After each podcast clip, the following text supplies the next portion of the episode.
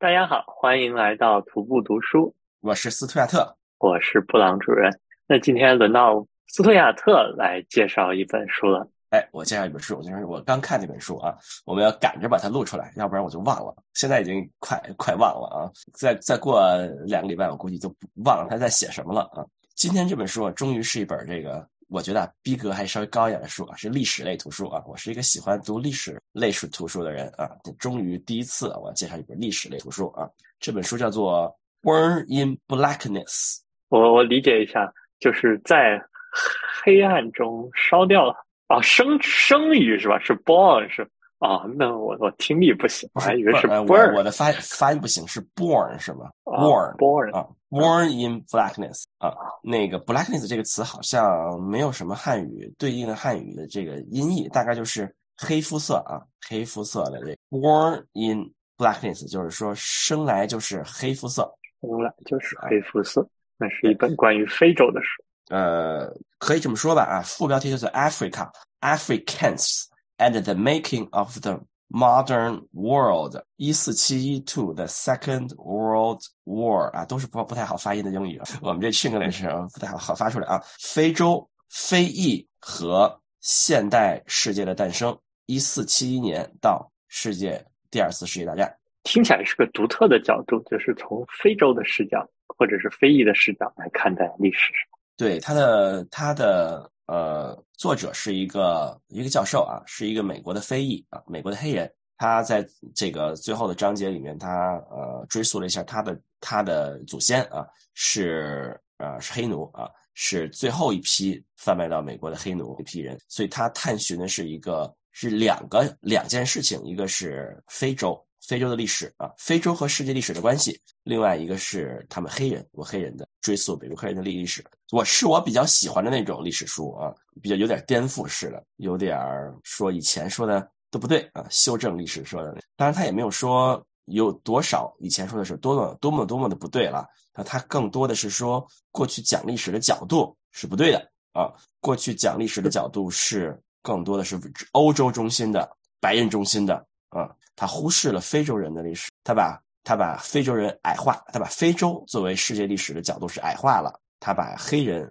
对于世界历史的角度矮化了，大概就是这么个意思，非常合我的口味，我非常喜欢这种颠覆认知的这种书啊。这本书好像也是相对来讲比较还比较畅销的一本书啊，一个不记得在哪推荐了这本书。哎，司徒，我对你有一个印象，就是很多年前我跟你聊的时候，你就对非洲的艺术也很感兴趣，说你在博物馆就看到非洲的艺术的。哦，现在不是很感兴趣啊。那这里面跟那个非洲艺术并没有什么太大关系啊。啊，不，你这样这么说，就是说，其实我们世界人民看非洲艺术啊，就感觉是有点这个，还是有点猎奇的感觉。喜欢看那些面具啊，非常那个那个非洲的艺术非常的抽象啊，都是非常的那个立立体的一个大面具啊，那个大鸟，它不像呃，比如说欧洲艺术，你会看它是走的是一个非常。写实的路线嘛，是吧？什么透视啊，什么之类的，希腊的那些雕塑啊，那些那些米名画啊，画的那么那么真。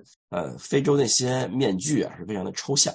像中国艺术啊，穆斯林艺术啊，也没有那么抽象了，相当于就是说，中国也也比较。写神态嘛，写神嘛，还是有点那个意思，山水画啊。但是他们的艺术非常的抽象，很像，有点像我们二十世纪像表现主义啊这种那种感觉，毕加索那种那种，他们有点那个意思。稍微扯远了啊，但可能不一定有什么亲亲缘关系了。但是非洲艺术也是非常好看啊，大家喜欢的话可以去看啊。那但跟这本书没有关系，这本书都没有提到非洲艺术。而这这本书呢，它分了几部分，他说了几件事情，说呃，我们过去。讲历史的方式啊，其实我们中国人讲世界历史方式跟西方人讲差不多的啊，都是抄来抄去的啊。我们中国人讲世界历史的方式，基本上就是西方人讲的方式啊。他们认为我们过去讲历史的方式是忽略了非洲人。他讲了几部分啊，第一部分是说，呃，首先他们把非洲历史就矮化成在白人去到之前，他们是荒蛮的、落后的、呃不开化的啊，说这个是这个是不对的啊。在非洲人去之前，他们也是有很很不错的文明的，并且他们有大帝国的啊，很大的一个帝国，很大的疆域啊，很有很有这个很不错的啊。这个不讲，因为他们觉得这个跟世界历史没有关系啊，不讲，从来也没有人讲非洲的古代史啊。你这么一说，我也第一次知道，原来非洲也有大帝国。对，非洲也有大帝国啊，不仅仅是像埃塞俄比亚这种有点跟基督教的关系，像西非也有很多的大帝国啊，比较大的一些帝国，有一些不错的一些建筑什么的。然后呢，他当然这不这不是他想强调的重点啊，他强调的重点是和历世界历史的关系嘛，对吧？啊，呃，就是就是说，非洲其实在被欧洲人和欧洲人联系之前，他们其实是和穆斯林人是有关系的啊，因为你大家知道，非洲我们看到这个历史，我们看到地理啊，我们知道撒哈拉沙漠分成了是吧？我们过去叫黑非洲和北非，对吧？那其实撒哈拉沙撒哈拉沙漠是一个比较大的屏障嘛，但是呢，还是有穆斯林商人可以穿过。撒哈拉沙漠去做生意的，但是是比较，并不是像后来那么系统性的那些贸易啊，但是是有的啊。所以非洲其实在很早以前就就在世界的贸易网络里，但是没有那么没有那么紧密，没有量那么大啊。是他们是其实是世世界的一部分啊。那时候有很多的，也有很多的非洲的那些帝国啊，那些人也皈依了穆斯林，这个大家都知道，他不太讲世世界历史不太讲这个，不知道为什么。说起来大家都知道嘛，对吧？嗯。阿拉伯人怎么着？从红海怎么怎么着过去的？怎么在东非那边怎么怎么着？穆斯林怎么着啊？当然，这个并不是这个是这本书想关心的问题了。这本书想关心的问题是什么呢？欧洲人讲历史啊，就是我们讲历史一样啊。近代啊，从什么时候开始啊？文艺复兴啊，这个没什么关系了。地理大发现，对吧？然后后来的工业革命，对吧？后来的这些呃各种各种革命，对吧？他说地理大发现这这这这这这件事儿啊，他是专门专门来讲地理大发现这件事儿。说我们讲的时候，反不我我不知道布朗主任有没有什么印象了？就是我印象中，我高中的时候学，初中还是高中时候学的时候，地理大发现就开始讲啊，大伽马、哥伦布、麦哲伦三个人，对吧？就在讲就在讲三个人啊，大伽马是从绕过好望角去了印度，哥伦布是所谓的发现了美洲大陆啊，是欧洲人到达了美洲大陆啊，然后麦哲伦是环球航行嘛，对吧？他他把啊，达伽马是葡萄牙人啊。他在讲葡萄牙人是为了东方的香料啊，亚洲的香料啊，找到航海路线啊，就是这是地理大发现啊。哥伦布也是为了到东方的路线，只不过他走的是另外一种方式啊，从西边走啊，是为了东方的香料。这这这里面跟非洲没有什么事儿啊，完全忽略了啊，非洲对于这个所谓的地理大发现的这个这个作用。他说啊，呃，葡萄牙人最开始开始航海根本和亚洲没有任何关系。啊，他们最开始航海是因为什么呢？他们发现西非有黄金。哎，你这么一说，我就有印象。我记得我玩大航海的时候，就是往南走，往南走，先是到一个岛，后来还查了一下，这个地方好像叫佛得角什么的，然后再往南走，就到西非里面，可以沿着一个河往上去，往上去，然后就是有黄金或者有什么的那种感觉。布朗主任对于大航海里面是哪有什么都能记得啊，这很厉害啊！啊，有黄金啊！说为什么葡葡萄牙人突然知道了西非有黄金呢？是因为西非有一个大帝国啊，它是穆斯林啊，穆穆穆穆斯林啊。西非本来就有黄金啊，只不过葡萄牙人不知道，只不过欧欧洲人不知道啊。西非人呢，他是一个穆斯林，他想要得到一个穆斯林就是主流穆斯林的认可，所以他们这个完成了一个壮举啊，就是他。那个拿了一堆黄金，这个这个国王啊带队带了一个巨大的一个队伍，穿过撒哈拉沙漠到埃及啊。当时那个埃及那个帝国叫叫叫叫什么？是那个是那个穆斯林的中心啊。希望能够得到埃及那个那个那个什么，不太记那个名字，平等对待啊。遭到了冷遇啊。虽然他拿拿了大量的黄金，但是并没有怎么把它当回事儿啊。他很失望，就回去了啊。就这么一个事儿。但是呢。这个消息就传开了，欧洲人就就知道了，西非有这么一个国家有黄金啊。虽然是这件事儿做的啊，他没有做成，但是他有黄金这件事儿是欧洲人是知道了。大家就在想，就就在开始打西非黄金的主意，对吧？二十年前有有一部纪录片叫《大国崛起》啊。讲了葡萄牙，呃，那个那个片子我我看了一下啊，呃，就也没有讲西非黄金这回事了，但是他他在讲葡萄牙的地理位置，这个是说它是一个偏安一隅，对吧？它不在它不在中心地带啊，它它是个小国啊，它获得独立，嗯，它是它刚刚获得独立，他在想怎么立国啊？他认为他的发展方向啊就很难，他要他要通过航海来来。发现啊，然后他发现西非有黄金，所以他的航海的目标是西非的黄金。嗯，这是他最开始葡萄牙人开始大航海时代的主要的动机，是为了西非的黄金。嗯，然后呢，葡萄牙人确实是一次一次航海到达了西非越来越远的地方，他们最终确实得到了黄金。嗯，他有很就是这个作者说有很多的证据啊，比如说葡萄牙人其实开始大航海达到西非是很比较早的，十五世纪初吧就到达了西非啊，他们很早就开始贩卖黄金了，大概是十五世纪中叶的时候，就是偶有他们。因为犯了错误，所以不是犯了错误了，就是呃被风吹到了好望角那边。他们发现好望角之后是可以翻过去的嘛，对吧？是发现了好望角，在这之后二十年都没有人继续往往东边走啊。大家知道达伽马，我我刚查了一下，达伽马大从就是越过好望角到达印度，这个大概是一四一四九七年左右的事情，将近一五零零年的事情了啊，就是很久以后的事情，就是葡萄牙人。知道好望角这件事情了之后，二十年都没有试图真正的往东边走，这说明他们不太在乎，至至少很长一段时间并不太在乎到到亚洲的贸易路线。对于西非的黄金非常的在意，这是他说对于大航海时代的开端。这个非洲这件事情是被抹去了，就不提这件事儿，根本说的都是亚洲的香料啊。呃，也是很有意思的一个观点，是不是真的我就不知道。但这本书这个。作者这个教授啊，还是可能还是有点靠谱。哎，我刚才查了一下，哥伦布差不多也是就是一四九几年到一五零零年。对，哥伦布是一个呃热那亚人嘛，对吧？他去他去在葡萄牙待了半天，没人理他啊。他是葡葡萄牙人航海太厉害了，对吧？没人理这个是热那亚人，所以他去另辟蹊径去找了西班牙国王。对，大家知道哥伦布是一个热那亚人，找西班牙国王，是西班牙国王资助他做做了这件事儿啊。是因为葡萄牙人已经成事了，西班牙人是一个后来者，后来者就要做一些弯道超车的事儿，他们有点饥不择食了，他们就他就资助了这个这个哥伦布去往西边开，因为可以往西边可以开呃开开始开一些航道啊，这个就连《大国崛起》这个电视剧都已经提到了呀，是说葡萄牙人航海知识很厉害，他知道往西走去亚洲很远很远走不到的啊。哥伦布呢，就是他选择性的相信了一些，就是怎么说呢，伪科学啊，就是那个时候，那个时候欧洲人的科学就是主流的认为，把地球的周长其实算得很很清楚啊，就认为去往西走走亚洲去不可能的啊，太远了啊。但是就是哥伦布选择性的相信一些他想相信的一些一些书，一些歪理邪说，一些非主流的书，他就说啊。是可以到的啊！他把那个地球的周长算短了，把这个亚洲的周周长算长了，就是确实他可以到的啊！他就真的去了啊！所以哥伦布这么有名，是不是还是因为后来美国崛起了，就是美洲变得重要？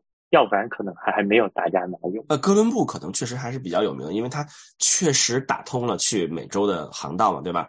哥伦布开始之后，他们开始了殖民嘛，这个确实是一个非常呃一个重要的一个突破口。因为哥伦布之之前没有没有人知道他可以到可以到达，主要哥伦布去了美洲三次嘛，他一一直在往下走，一一直在往下走啊。就是官方说他可以认为，他认为。这这是一个岛链，转过去就到亚洲了啊！呃，这个究竟哥伦布本人是不是是不是知道他没有到达的亚洲这件事儿呢？也是不知道的。至少他官方他口头上是从来没有承认过他到的不是亚洲的。他口头上从来都认为，呃，从来都说他到的是亚洲啊。但是呢，当时就是他死之前几年，专家的共识 是认为他到的不不是亚洲。就是那个时候已经达到了，就是懂行的人都认为他到的不是亚洲啊。当然，可能那些懂行人从来都知道他那个不那个地方不可能是亚洲了啊。但就是说是一个是一个是一个社会公认吧。但是哥伦布本人不承认啊。他是真的不承认，还是嘴上不承认？这个这这这件事不知道啊。但是哥伦布不承认，认为他依然到了亚洲啊。这人挺逗的啊。这人可能就是轴，这人可能去的时候就就就就轴，认为他就到，他可能就轴到死也有可能啊。就这人就是轴到死都认为他他他他到了亚洲啊。这扯扯远了，这本书上并没有哥伦布的事儿啊啊，他就是说，对对对，也也没有太多哥伦布的事儿了，就是就是就是呃扯远了，就是说他是他想说的是葡葡萄牙人最开始是为了西非的黄金去的啊，但是后来呢，他们发现哎，更更有利的东西是西方的这个黑奴，是黑奴啊，葡萄牙人去西非的航道，一个是黄金，一个是黑奴，这两件事儿呢。呃，那黄金大家知道吗？贵重金金属嘛，肯定是很重要的嘛。特别是比如说东方的贸贸易，那时候啊，大家知道明代啊。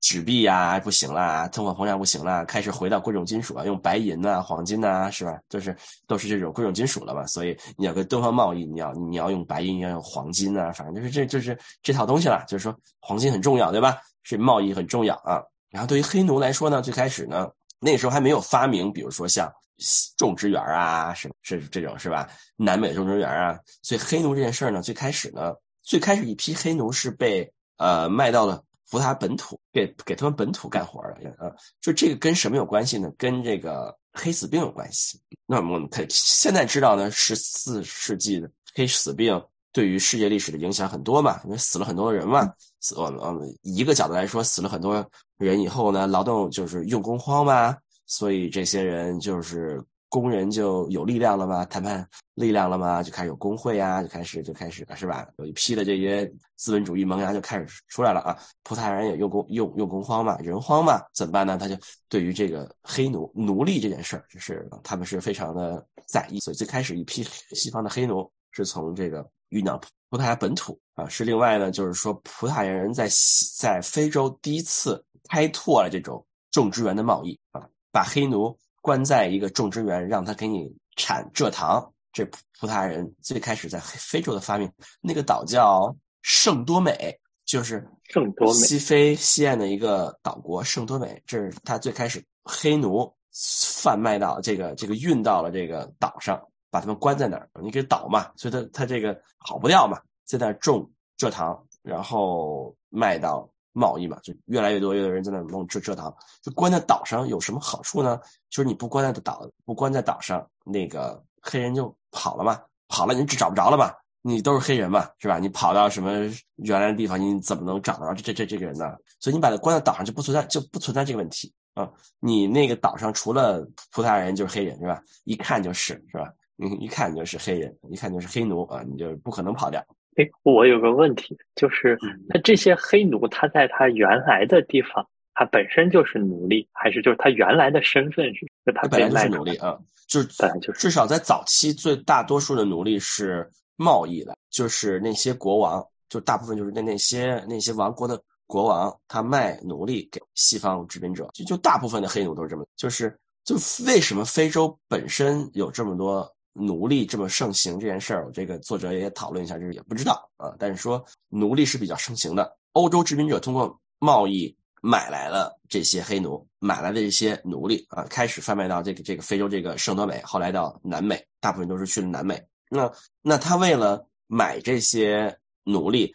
他要给东西对吧？他最开始是把一些各种什么日用品啊、什么金属用品啊，一些后来是这些这些印度的棉这些纺织品呢，呃，还有一些后来撺掇那些那些国家打仗，所以他卖这些军火呀，反正是找到各种各样东西卖给这些西方的这些国王，让他们换奴隶给他们。最开始他们的。议价能力并不是很高啊，后来议价能力越越越来越高，有点半殖民地那感感觉，所以他们就卖黑奴的时候就价格非常的好啊。这个是书里也讨论了，这是后来后面的这个事情啊。然后这个书的这这个这个这个观点就是说，最开始黑人做奴隶就是这个 blackness 黑色，它的用处就是做奴隶，因为你你你一看就是黑色的，就和别人不一样。然后他说，他就继而进而这个扩展到，就是说他们后来贩卖贩卖到南美嘛。最开始是葡萄牙贩卖到巴西啊，巴西的这些银矿啊，后来是这些这些蔗糖种植园啊，就是巴西人他们也试图，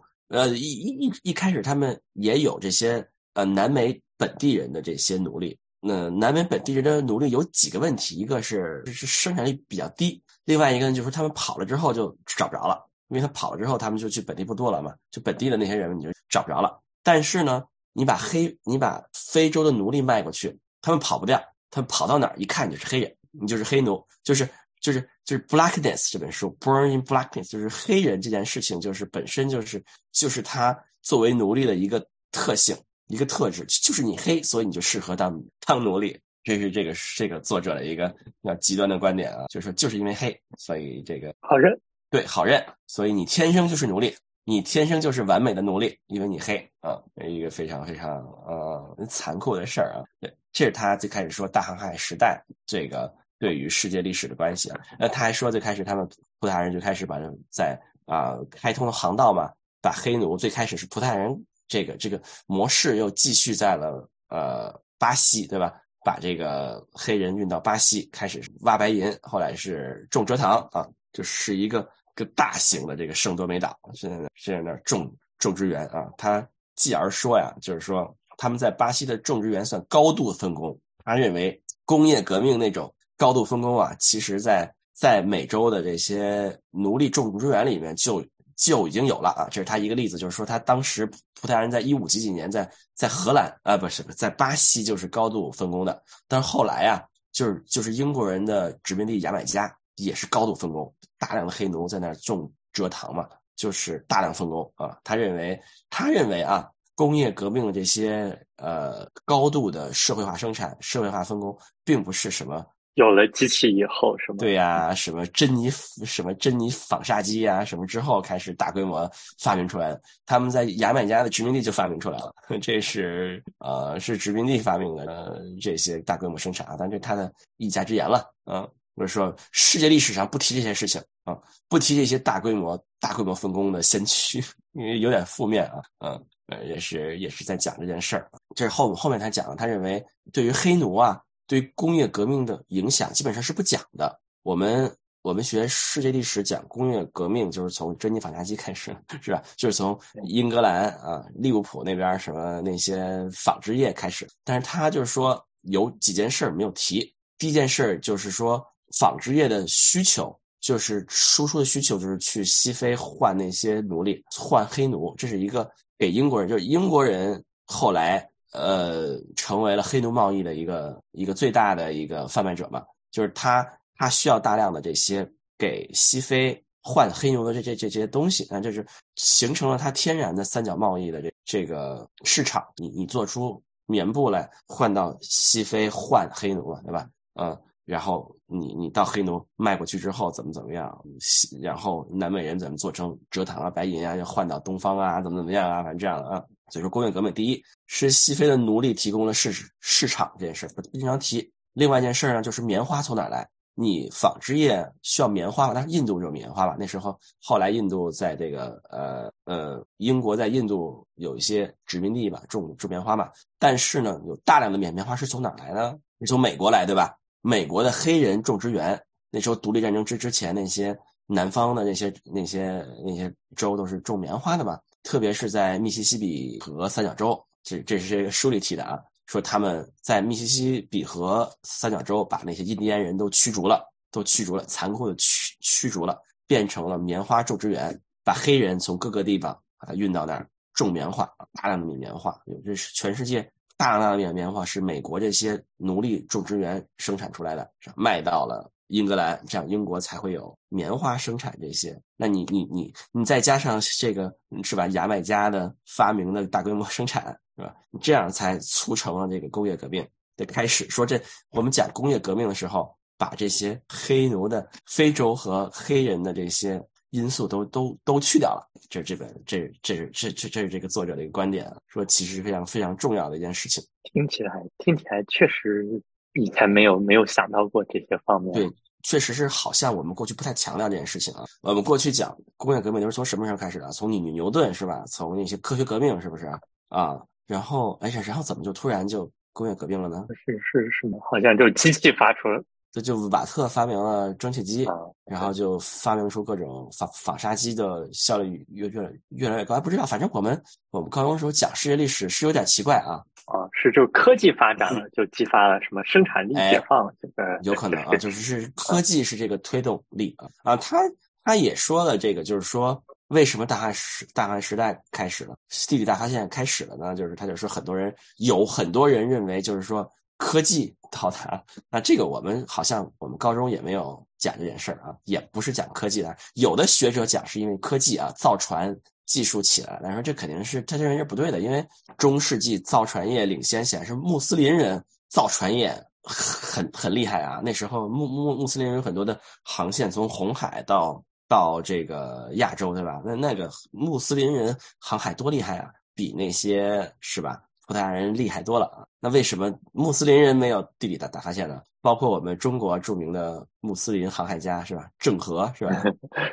是吧？也是穆斯林这航海业多厉害是吧？啊，这个确实认为这是不对的，这是这是这主要的原因就是这个西非有黄金，他们发现了啊，其实嗯，这是他们最开始长期里面说了很多的这个嗯这些事儿啊。但是呢，最后一部分这本书讲的是关于那跟美国革命有点关系，跟美国的事儿，讲的是美国的跟美国有关的事儿啊，因为他是一个美国的黑人嘛，他有点那个讲黑人历史的事情。他说有一些事情呢，呃，我们讲世界历史，美国人讲。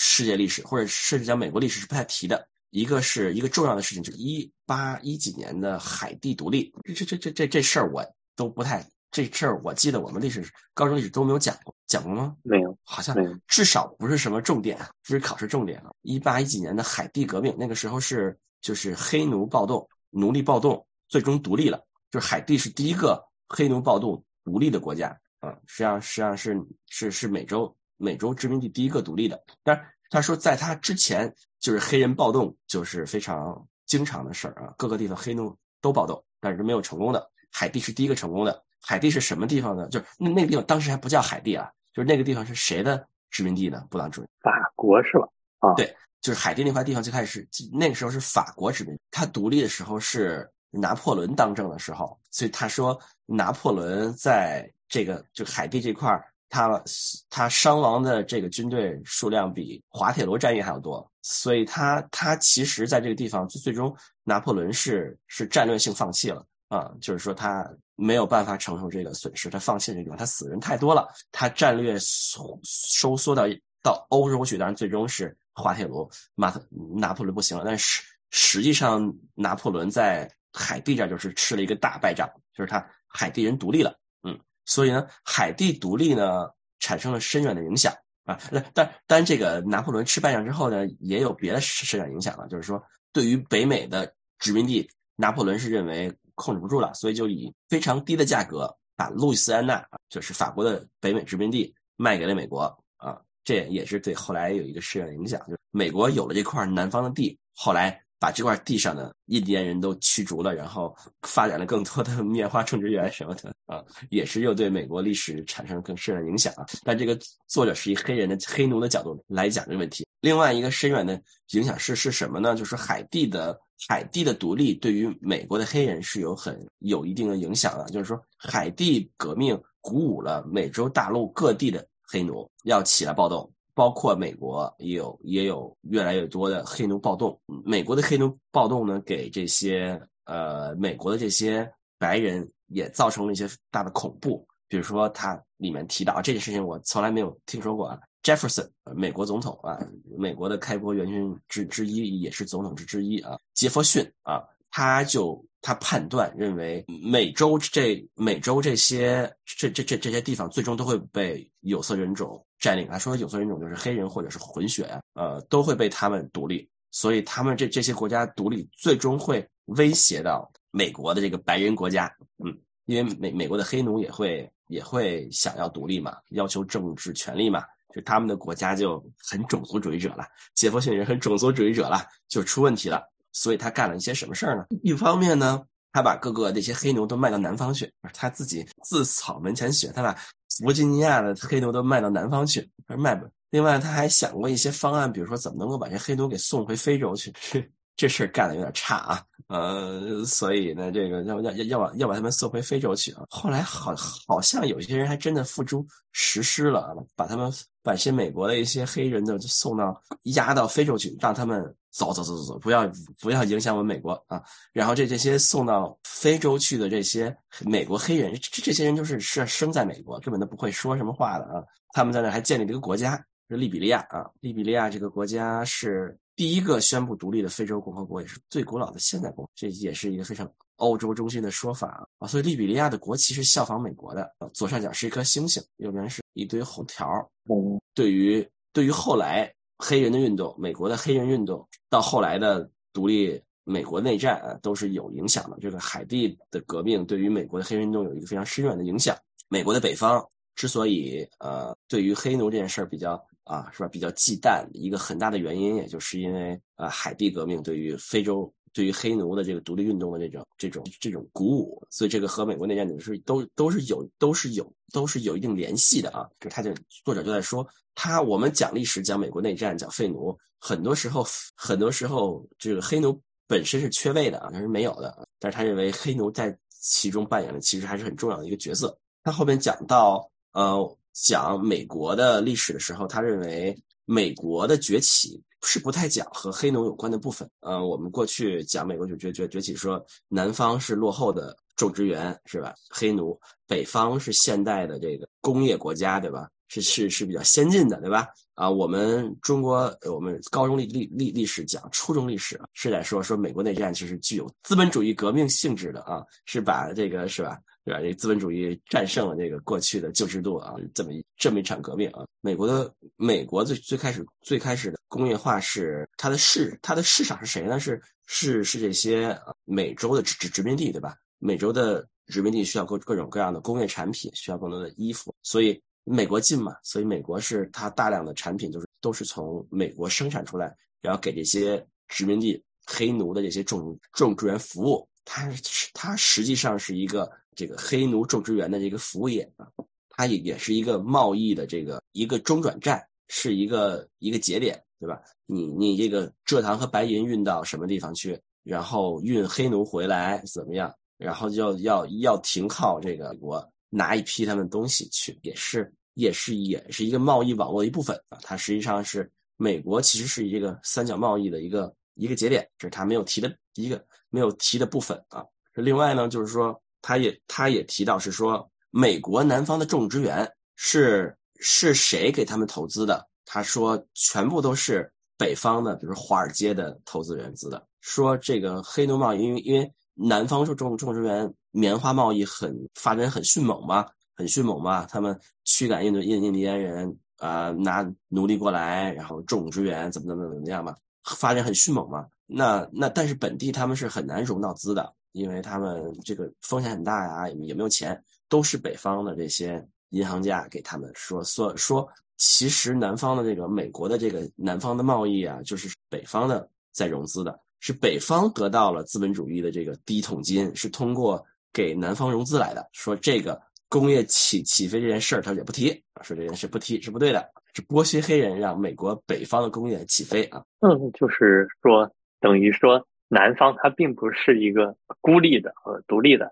北方是它的投资方，而且呢，那个它也它的它的市场也是能跟就是其他地方是关联的，它是一个贸易体系的一部分。他认为，他最开始我我我我我们讲了这本书最开始讲，他认为讲世界历史地理大发现没有讲非洲啊。后来他我们美国历史没有讲海地革命的影响，就不太讲啊。另外说美国的经济起飞不太讲这些奴隶对于其中的影响。那他他他也还在说说，比如说南方的种种植园也是大量的现代管理，他认为现代管理是从南方的种种植园开始，说这个英国工业革命时时期美国的棉花啊，这个产量增加了四十倍，四十倍。但是黑奴只只有七倍，是所以七倍的黑奴，呃，产出了四十倍的棉花，是怎么来的呢？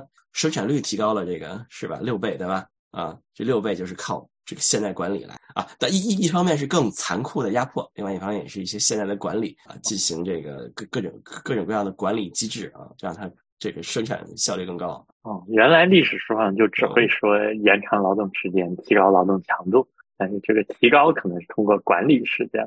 这本书里面提到了黑奴的待遇啊，很差，对吧？就就是在是巴西啊、牙买加呀这些地方尤其差。这些地方就是说，呃，比如说他提到牙买加，英国殖民地嘛，在牙买加这个黑人的这个平均使用就只有七年，就平均七年黑奴就死了，只能用七年，多残酷一件事，非常非常残酷。但是在美国呢，就是说，但是呢，美国独立战争之后，英国通过了一个禁止黑奴贸易的一个法案。大概一八零七年啊，英国人很贱啊，英国人长期都是黑奴贸易的最大的这个贸易国。但是他在一一八零七年的时候，他他通过了一个法案，禁止黑奴贸黑奴贸易，为什么呢？因为一七一七七六年美国独立了嘛，独立战争打打完了，英国打输了，所以所以他所所以所以所以他通过了这个一个这个法案啊，禁止黑奴贸易，一箭双雕嘛，就是你美国需要黑奴嘛，不给你了啊。另外呢，他要站在这个道义制高点上，他认为我们是正义，我们你们我们要比你们先进，对吧？虽然你们美国号称是民主，是吧？我们废奴，你们很黑暗，所以他把这个黑奴贸易废了。一八零七年，然后到一八零零八还是一八零九年嘛，大概美国也把这个。贸易废了，就是说你不能再进口黑奴了，对吧？所以这之后呢，就是黑奴的入口就就断了，就新黑奴就断了，也不能说完全断了就是说来进来新黑奴这件事儿是很难的，就是进口不能进口了嘛，对吧？所以过去那些殖民者用黑奴的方式，就是说死用往死里用，用用几年死了再买个新的就不行了，因为你用死了就买不了新的了，对吧？所以它还是要稍微的，要是有可持续、可持续性发展，就是你你你还不能用死，你还能你还得能让它生孩子啊。所以说，美国的种植园对于黑人虽然也很残酷，但是呢，他他不能往死里用，他得让你活着，还得还得让你生孩子，还得还有一些自然的这个黑黑奴的这个这个这个增长率，这是美国黑奴的一个特点。所以说，它是对你不能用死，你要靠现代管理啊，不能用死。所以这是这还是一个区别，这还是一个美国黑奴的这个区别。所以这本书的主要就是说了这三件事情。对，主要就说了这几件事儿。他认为历史讲的不对，没有他们黑人的这个，没有他们黑人的这个地位在里面。咦，我记得今天好像就好像美国二月份就是一个什么黑人什么什么月，对，黑人历史月啊，对的，二月份是个。